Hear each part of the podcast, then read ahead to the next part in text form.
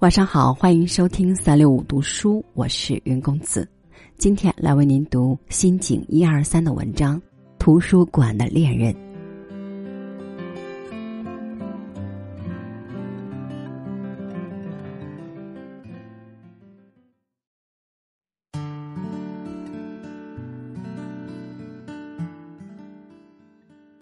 我十四岁那年，为了准备一年的高中入学考试。除了上课以外，很多时间都在图书馆里温习。尤其放了暑假，每天一大早就到图书馆门口排队，以便获得里头较安静的座位。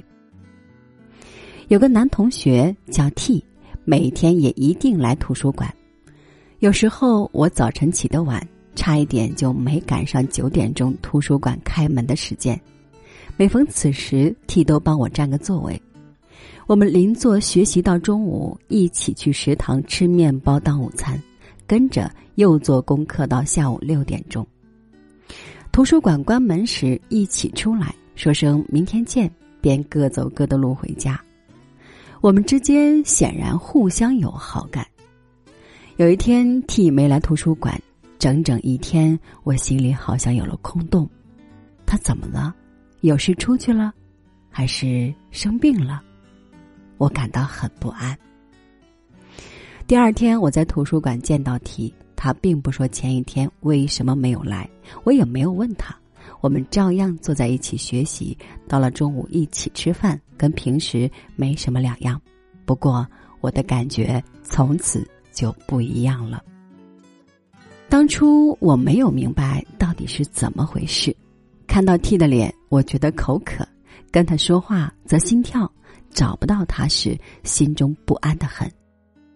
远处发现的他，简直像有了光晕一般，在我眼里异常灿烂。这一切都是从来没有过的。恋爱，忽然想到这两个字，我大为狼狈。之前我也喜欢过一些男同学，但是始终很理性。这一次却好比得了病。或者说被他施了魔法，自己无法控制各种生理反应了。我不由得跑到书库去了。虽然每天都来图书馆，平时很少进书库。里面很安静，很凉快。站在耸立的书架中间，我逐渐冷静下来了。如果我对 T 的感情是恋爱，那该怎么办？书库里有几万本书。关于恋爱的书也不少，《恋爱论》为谁爱？我找了一本又一本，名字包含“恋”或“爱”字的，统统带到角落的小桌上去，开始慢慢翻阅了。为了解决人生中遇到的问题，找书本翻阅，对我来说还是第一次。最后究竟找到答案没有，则很难说。但我至少知道了，古今中外有很多人曾为恋爱而烦恼，我绝不是第一个。看过书，人不一定变得更聪明、更漂亮。看了二十本关于恋爱的书，我最后还是失恋。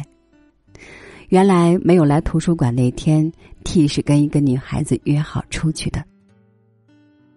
后来每次心中有烦恼，无论身在世界哪个城市，我都一定到图书馆、书店去，找书本翻阅。虽然不一定给我带来答案，但每一次都让我知道，曾有很多人为同一个问题而烦恼，我绝不是第一个。